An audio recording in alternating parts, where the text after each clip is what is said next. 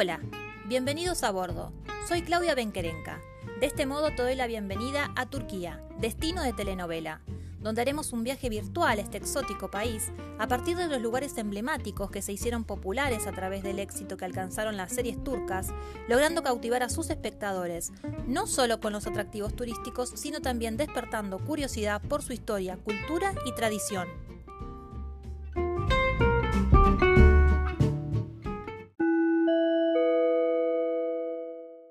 Osh Gáldenes. Abróchense los cinturones que despegamos rumbo a Turquía, destino de telenovela.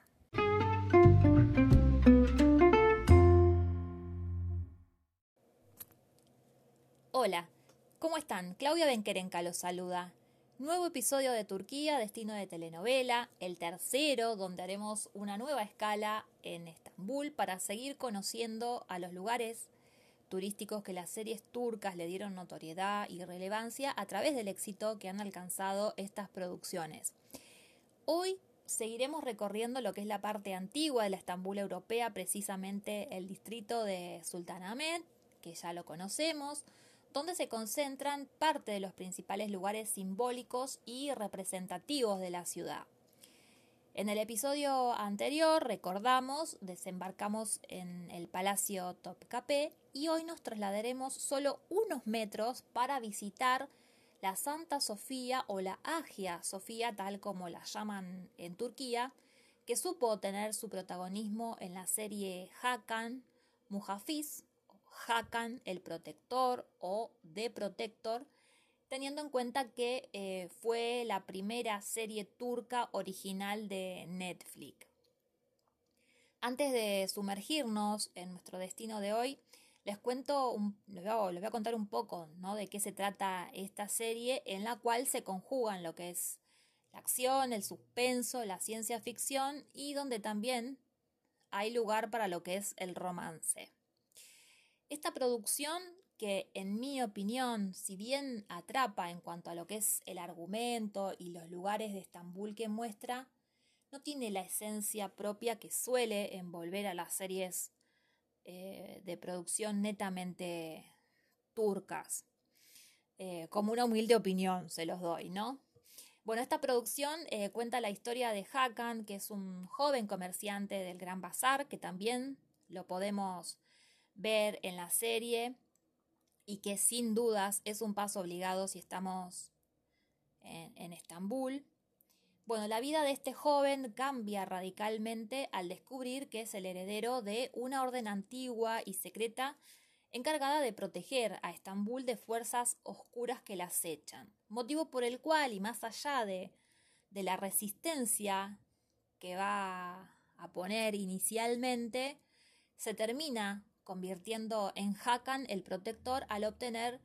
eh, poderes, superpoderes o poderes místicos a través de un talismán.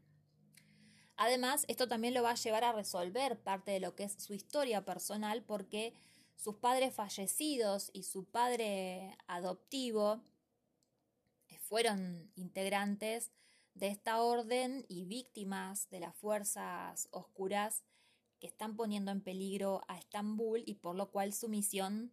eh, va a ser este, protegerla. Justamente esta historia, principalmente en lo que es su primera temporada de las cuatro que tiene, transcurre en torno a Santa Sofía, que es uno de los iconos más importantes, sino el más importante de Estambul, que hoy estaremos recorriendo. Bueno, les cuento que Santa Sofía viene del griego, significa santa sabiduría. En sus más de mil años de existencia fue basílica, iglesia, mezquita, museo y hoy nuevamente abrió sus puertas eh, como lugar de culto islámico, lo cual esto no impide que la podamos visitar, ya que es uno de los atractivos que más turistas recibe por año en Turquía pero esta reconversión sí provocó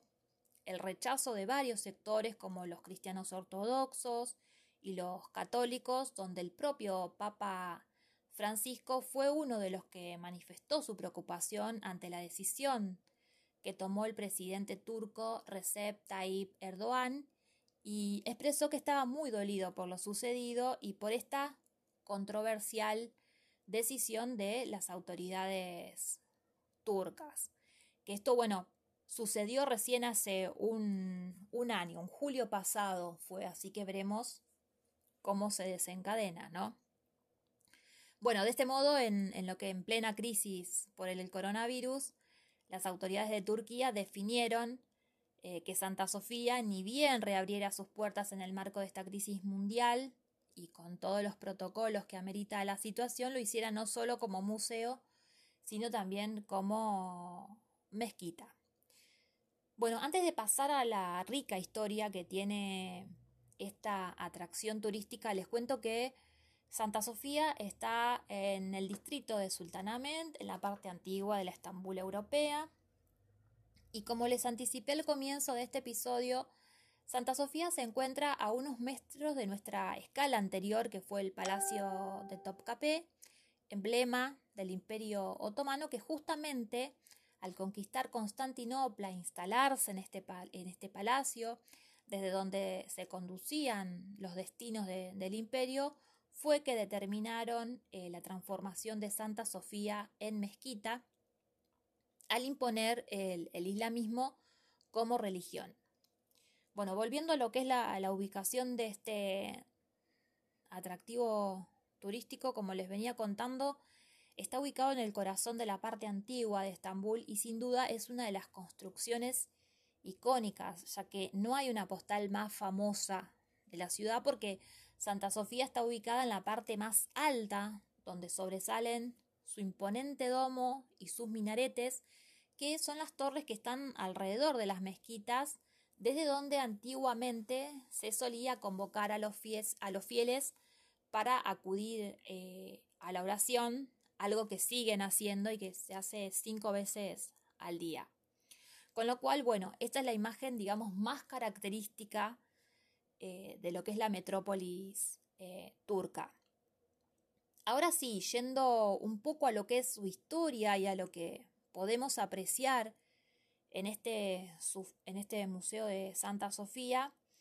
se inauguró en el año 360 y hasta 1453 fue Catedral Católica Bizantina de Constantinopla, que era la capital del Imperio Bizantino o del Imperio Romano de Oriente, como también se lo conocía, em, que se levantó, digamos, sobre lo que era la ciudad griega de Bizancio y que hoy es Estambul. En este periodo solo se produjo un, un impasse en su funcionamiento como basílica católica ortodoxa que fue entre 1204 y 1261, donde funcionó como iglesia católica. Bueno, se considera que es eh, una de las obras emblemáticas de lo que es el arte bizantino, además porque fue sede del patriarca de Constantinopla y además era el lugar donde se solían realizar las ceremonias imperiales bizantinas. Esto hasta 1453, cuando eh, em, el imperio otomano toma Constantinopla y la rebautiza como Estambul, poniendo fin eh, al imperio bizantino. El proceso de transformación social, cultural y religioso eh, provocó la conversión de Santa Sofía en mezquita, tal como ya se los anticipé.